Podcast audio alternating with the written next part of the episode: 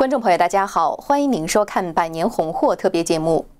半个世纪前，在文革的极左狂潮中，安徽省一个普通的家庭，一名十六岁的少年亲手把母亲送上了断头台，原因竟是母亲质疑了他当时认为不容置疑的毛泽东。我们来看一看他的故事。一九七零年，狂热的文革席卷中国。在安徽固镇，当时十六岁的张铁夫是个狂热的红卫兵，还给自己改名叫张红兵。张红兵的父亲张月生和母亲方中谋都是一九四九年前加入中共军队，曾经跟着中共打内战。不过，中共建政后，一九五零年发起土改，方中谋的父亲曾是中共地下党的方雪梧被当作地主批斗。一九五一年，中共正反，方雪梧又被划为匪特分子枪毙。方中谋也受到株连，被当作特务嫌疑审查。为了自保，他曾举报自己的父亲，要求跟父亲划清界限。随后的十多年，他处处表现出紧跟中共，成为固镇县医院门诊部的副主任。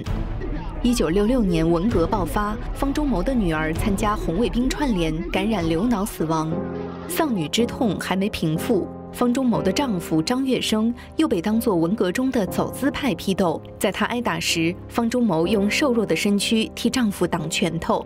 没过多久，方中谋本人又再次因为父亲的匪特历史被株连，被隔离审查一年多。接二连三的家庭悲剧，加上理想的幻灭，终于让他在一九七零年的二月十三号说出了内心的质疑。但第一句话，我就是要为刘少奇翻案，这个可不得了。我就滔滔不绝，大叛徒、大内奸、大公贼刘少奇，你还在为他翻案？到后来，母亲又说出了一句让我们震惊万分的话：毛泽东为什么搞个人崇拜？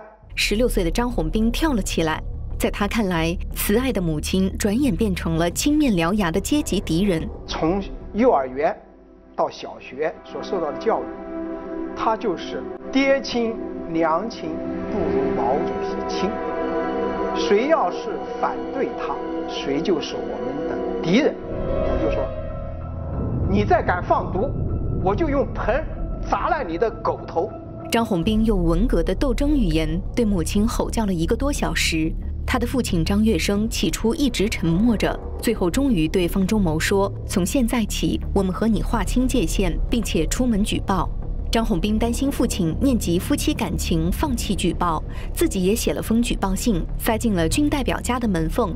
他在检举材料的最后写道：“枪毙方中谋。”当晚，方中谋就被五花大绑的带走。两个月后，在万人公审大会后被枪毙，没人为他收尸。中国传统文化呢，他讲亲亲相依。这个是人伦常情，也是社会得以长期稳定的基石。但是中共呢，他明目张胆地用国家权力破坏私人空间，用阶级斗争破坏人伦常情，把亲亲相隐呢变成亲亲相残。但是人伦秩序呢，它是一个社会的道德基础，人伦没了，就像儒家的仁寿之辩说的那样，就不不是人了，是兽。而张宏斌父子并没有因为将母亲、妻子送上了断头台而获得优待。方中谋死后不久，张宏斌和弟弟就被下放到农村劳动。十年文革结束后，狂热的张宏斌陷入了无所适从，他的价值观似乎被瓦解了，但又不知如何重建。他知道有些事错了，但又不知什么是对的。直到他看到文革时因为反对毛泽东而被杀害的张志新获得平反的消息，似乎才终于意识到自己的母亲是无辜的。我经常梦见母亲。有一天，母亲突然又出出现在我的面前，我担心她会马上消失，我就拉着母亲的手，我哭着：“妈妈，你别走！”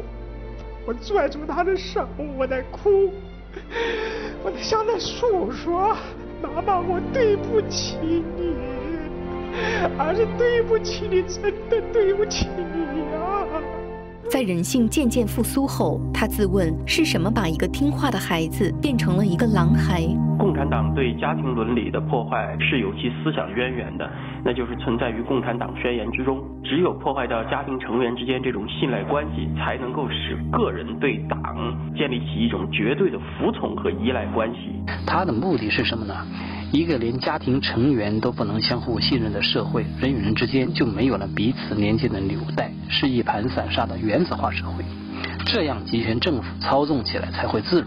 近年来，张宏斌以“狼孩弑母”的主题写出自己的经历。他说要用这种特殊的方式向母亲忏悔。他接受网友的痛骂，但他同时也在反问：那些自命高尚的人，从未参与过任何形式的迫害吗？他们说过道歉吗？希望大家呢，谈文化革命的时候呢，能跳出这个框架来，能从我们对于文化革命的研究中来看今天中国社会的一些问题。